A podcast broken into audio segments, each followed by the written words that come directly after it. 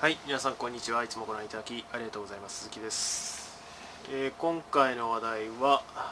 あ、まあ、あくまで人権問題という話題でちょっとお話ししたいと思いますね。でまあ切り口としては、まあ、政治というよりは政策であって実利を伴う話ですよね。うん。でもちろん皆さんのその仕事を得る上で近々プラ大いにプラスになる動きが出てきたよっていうことをお伝えしたいと思ったわけですね。で自己紹介に関しては概要欄貼っておりますのでどうぞそちらをご参照ください。えーっとですねまあ 2, 2枚あ2枚じゃないあの2つの記事を貼っておきます。1つはバイデンのその中国に対するまあ強硬姿勢というか、まあ、強硬っていうかまああの中途半端な姿勢をつその対応を突っぱねるっていうそういうね態度、まあ、毅然とした態度ですね。に関する記事。でもう一つはあの二階があのなんだ幹事長が、えー女性を、まあ、何かしらの会議にその招いたけれども結局発言権をも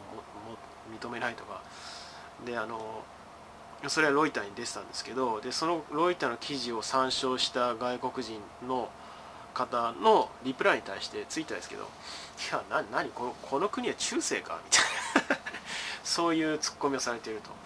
という記事だったんですよね。まず前者に関してはバイデンは人権意識がとても高い人です。これは就任前からずっと言われていることですね。であのクリーンエナジーなんかが去年の秋から今年も今うんちょっと伸び悩んでるんですがまあ株価も上がってたんですよぐんぐん。かなりのスピードで上がってた。でそれはバイデンの後押しがあるだろうっていう前提で上がってたわけなんです。まあもちろん今も期待はされてるんですけども。でそれって広く見てみればやっぱり人が健やかに過ごすためのっていう意味ではやっぱり人権問題っちゃ人権問題ですね。矛先はちょっと違うだけ。で、えーさらに言うとバイデンの閣僚の中にその中国に対する強硬姿勢を示すようなあ人たちがどんどん組み入れられ始めているっていう話なんですよね。で僕はこれはいいことだと思いますよ。白黒はっきりつけると。あの黒いものは黒いんだと。で中国っていう国はまあ皆さんご存知の通り、まあ、見てても分かりますけどね、まあ、大体連中がやることは分かるじゃないですか。まあそのあくまであの政治の話ですよこれ、まあ、黒いものを白いって平気で言う人たちたくさんいるじゃないですか。でそれに対してあの毅然とした態度であの臨みますよと。あのこれ以上あのヘラヘラした態度取ってたら、まあ、アメリカもともとバイデンってその意図だったんですけど中国包囲網を敷敷敷いていくと。まあつまりアメリカだけじゃなくて EU も巻き込んで、えー封じ込めに行きますよっていうことを言ってるわけなんですよでその態度をもう顕著に出してきた。でこれがなぜいいことかっていうとトランプの4年間っていうのは基本的にはあの人まあ要は営業マンだし金儲けできりゃそれでいいんですよ、まあ、簡単に言うとね。まあいろいろそのヒルビリーの人たちに対するいいことを言ってたあるいはその配慮はしてましたよ。してましたし、うん、最低限。であのまああのキャラクターですから人柄もクソもないんですけどまあ好印象を与えていった一部の人たちにっていうのもあったりするわけですけどバイデンの場合はあの非常にいい意味で教科書通りのところはあるしで真っ向勝負なんですよねそういう意味で。でそれありきでの今アメリカ経済も動き出しているので、まあ、クリーンエネルギーもそうだし EV もそうだし非常にいいことだなというふうに僕は思うわけですよ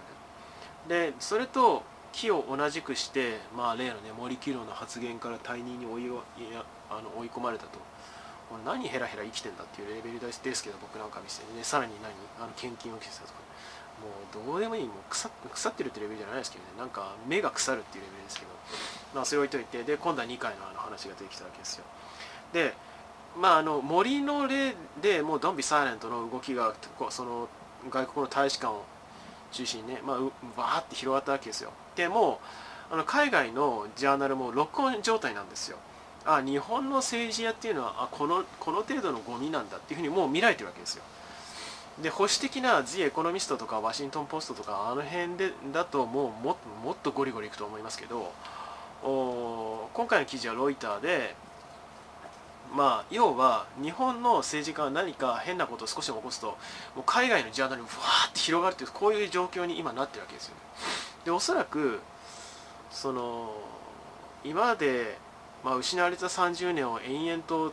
その生み出してきた諸悪の根源が軒並みあの潰しにかかられるんだろうな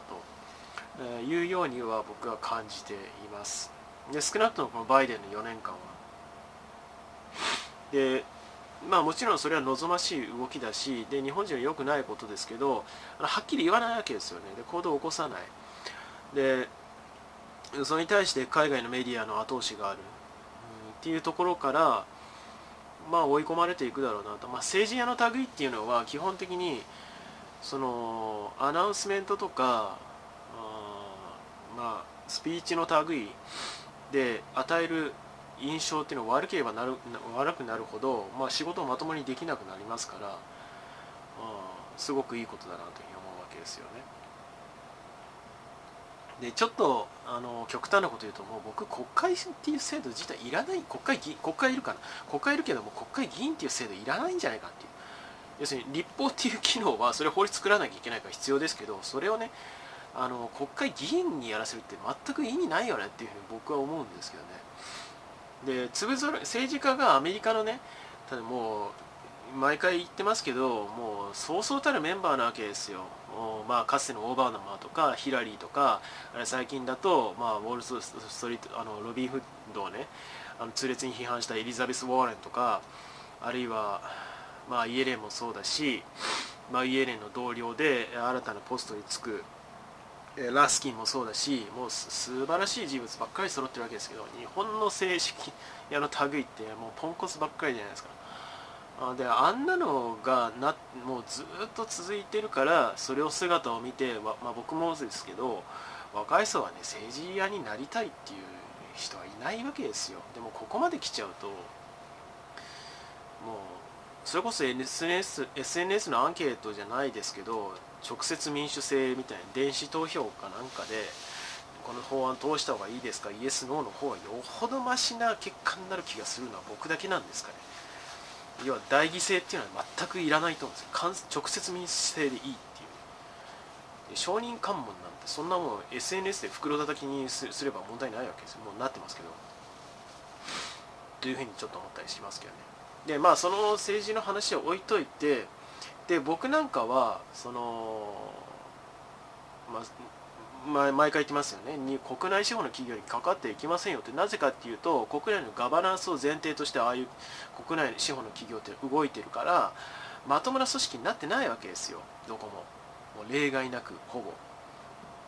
だから僕は行かない方がいいってこと言ってるわけですよね。でまああのつまんない受験勉強の類やるぐらいだったらもうゴリゴリの英語をとにかく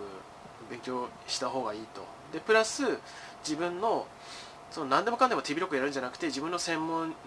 なりその目になるところに関してはしっかり勉強して海外で勉強した方がいい。っていうふうに僕は言ってるわけなんですよ。あれ仕事した方がいいってことを言ってるわけなんですけども。そうすればかあの国外外資の資本の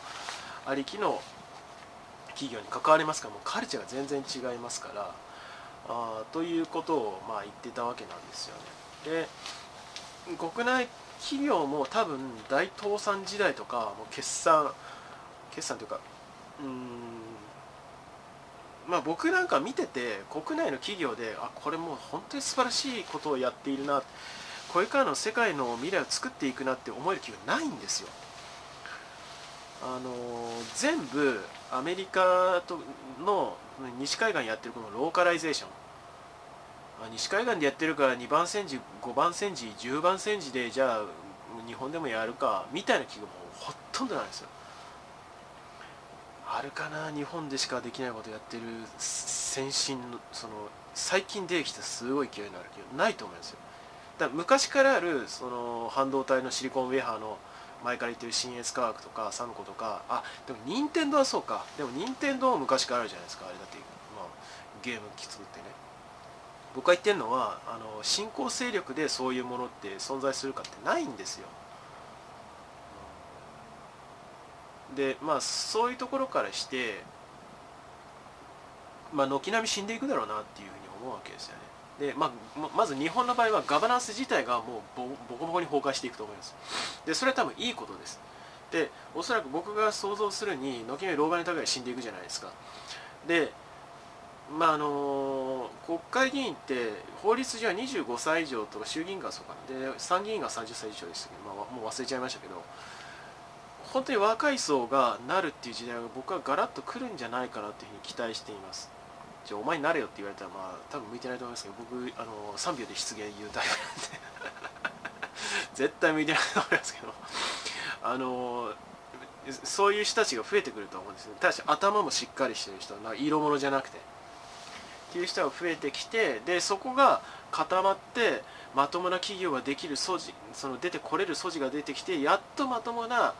あの新しい企業が出てくる今まで海外に流出してきた例えばソニーのエンジニアがソニーがねクソだからあサムソンなんかに流れたわけですエンジニアなんか、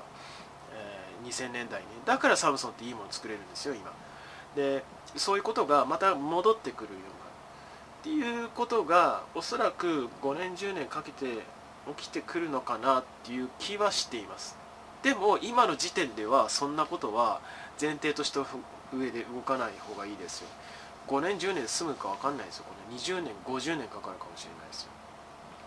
ただそういう動きには僕はなるじゃないかなっていう気はしています。まあ幸いそのもうテレビだってさあの高齢者しか見ないでしょ。要するにメディアとしての権威もあの当然ビジネスでやってますから連中。収益性ももうガタガタですし、まあ、勝手に死んでいくと思いますけども。うんまあマスメディアあガバナンス、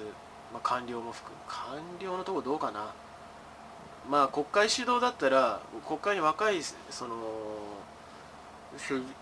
まとまともな政治が増えていくんだったら国会主導で動けるかもしれない。変われるかもしれない。だ制度を変えないでってのは絶対無理ですから。もうゼロから変えていくっていうことができるんだったらまあ変わっていくかもしれない。っていうような動きの着火点がようやく今年なんか出てきたかなっていう感じを僕はしています。でもまあすぐシューンって他人任せとなっちゃいますからね。だから皆学生の皆さんにできることっていうのはそれこそあの森キロをやめろみたいな署名運動この前提出されましてね。15万人ぐらい署名したのかチェンジオルグかなんかで集めて。あれ15日でしたっけ？なんかありましたけど。まあそういうところでちょっと署名をしたりとかそんなんで全然いいと思いますよ。要は意思表示をはっきりするっていうことですよね。いや政治の話題だとかあなんかそんな別に仕事とかスキル身につかない人そういうことじゃないんですよ。あのじゃあスキルの話を最後にちょっと補足しておくとあの全ての経済成長っていうのはまずガバナンスが大前提です。もう政府とか行政、立法、司法、まあ、司法はいいでしょうで行行政と立法をちゃんとしてないとまともなガバナンスはできないんですよ。でまともなガバナンスがあってまともなマーケットがあってそのまともなマーケットの上に各企業ができビジネスをやっていってその企業の中のごく一部勢いのあるものはモメンタムが乗ってる企業がバーって上がっていくとそういうことなわけですよ。要は日本のね雑魚なあの経団連の類とか国内の自称優秀なバカなベンチャー企業の連中っていうのはあのこのガバナンスのところは全く僕かかってたから一時期分かりますけどももう全く無知なんですよ。バー揃いです。文字通り。でここがダメなのにこっちでね世界を変えてやるとか言っても所詮ゴミしか生まないわけですよ。だからあの大した事業しないわけですよね。でもこっちのところがに対してちゃんとしたアクションの意思表示ができる範囲にですよ。取れれば根っこがしっかりしてるから木と同じですよ。根っこが腐ってたらまともな木なんか育たないですよでその上にマーケットがまともになってっていうことをいい方向に行くわけですよ。でここが大事だということを僕ずっと言ってますからね。でもバカにバカって言っても天才にはならないので、まあ、そのまま死んでいくのを眺めていくしかないわけですけど、まあ、死ぬんじゃないですか。